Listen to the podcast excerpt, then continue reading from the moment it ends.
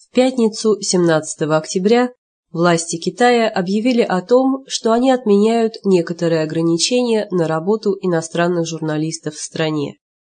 Такую информацию опубликовало агентство France Press.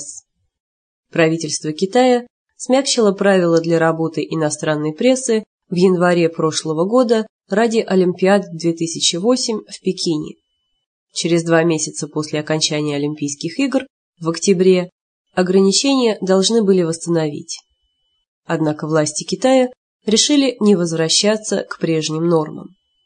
Напомним, что до отмены ограничений репортеры должны были получать в местной администрации разрешение на интервью с китайскими гражданами.